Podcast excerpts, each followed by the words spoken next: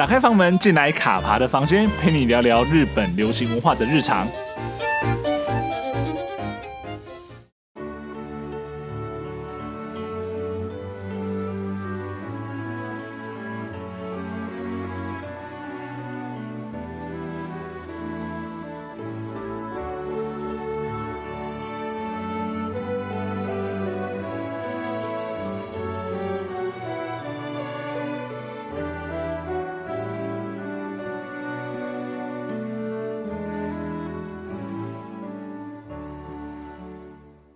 在今年下旬开始，每一次的 Sayonara no Imi 深田绘里花都站上了 C 位，领着战友与后辈们唱响这首以告别为名的歌曲。或许也是在一次又一次的反复练习后，这个女孩终于找到了自己能够说出再见的意义，然后在成为偶像十年的尾声，布下了板道。如果是以前，很多事我会说我不行，我做不到。但现在，即便有好多事情要同时做，也不会觉得不行，而是直接去做。面对不同的事、不同的场合，都努力去做，扩展自己的可能性。他是这样说的：每一件事情都不松懈、不放弃，这就是属于森田绘里花的自我风格。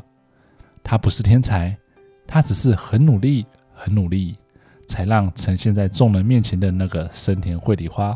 是如此的闪耀、完美，而且没有瑕疵。半途而废的话，会有种落后于人的焦虑感。这是他一路走来的信念与指引，也是他的中心思想。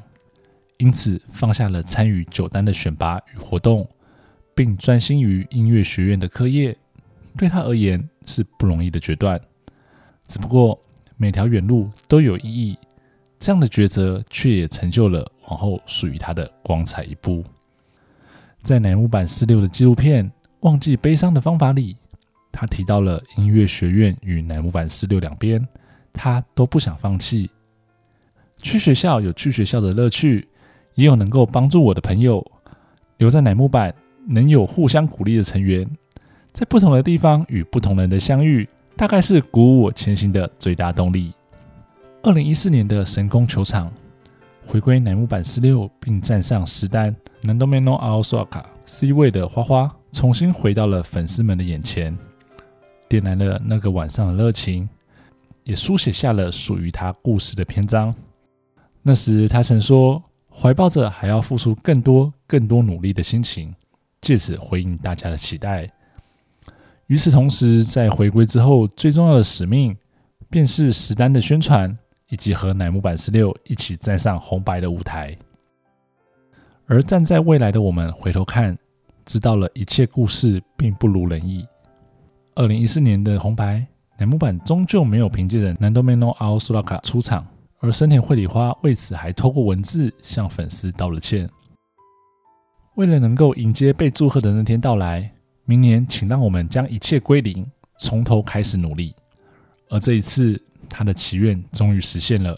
二零一五年，他们带着《Kimi no Na wa Kibou》走上了红白，并且成为了起点。再往后至今的每一年，都在红白唱响了属于他们的歌。而从三岁开始学钢琴的深田绘里花，用他的歌声为乃木坂留下了《あなたのために弾きたい》。对他而言，歌曲中的对象或许不只是怀抱着爱恋，而是感恩，感谢每个支持的、愿意用心聆听深田绘里花琴声的人们。 这是他的温柔以及看照，他的琴声同时也化作对于毕业成员的祝福。一年前的此时，在白石麻衣的毕业演唱会时，白花 CP 合作了《Kikake》这首作品时，森田绘里花为了这个重要的姐妹敲下了通往未来的音符。而如今，时代的足迹也终于走到了他的眼前了。没有人会质疑他对南木坂46的爱。如果没有从德国回到日本，如果没有学习钢琴，如果没有为了学业暂时停止一些团体活动，如果没有坚持在音乐学院与南木坂46中两立，那么就没有过去、现在与未来的花花了。对于森田绘里花来说，对于南木板的爱，对于钢琴的爱，以至于对于成为一个演员的爱，便是他忘记悲伤的方法，也是他成为森田绘里花的方法。在森田绘里花转生之后，炸鸡姐妹的故事也将成为乃木坂十年征途中的历史。郁金香组只剩下和田玛雅与日村勇纪相依为命，白桥七花鸟也只剩下当年那个被呵护的妹妹斋藤飞鸟，一肩扛下姐姐的职责。努力是她的关键字，而在天空之下满开的花路，有着落英缤纷，还有不舍的眼泪点缀。布下板道之后，在花路之上继续演吧。继续唱吧，然后朝着自己的梦想展翅飞翔吧。走入一片花海中的女孩，回眸一望，那是十年一刻的深田绘里花，那是乃木坂四六的努力家。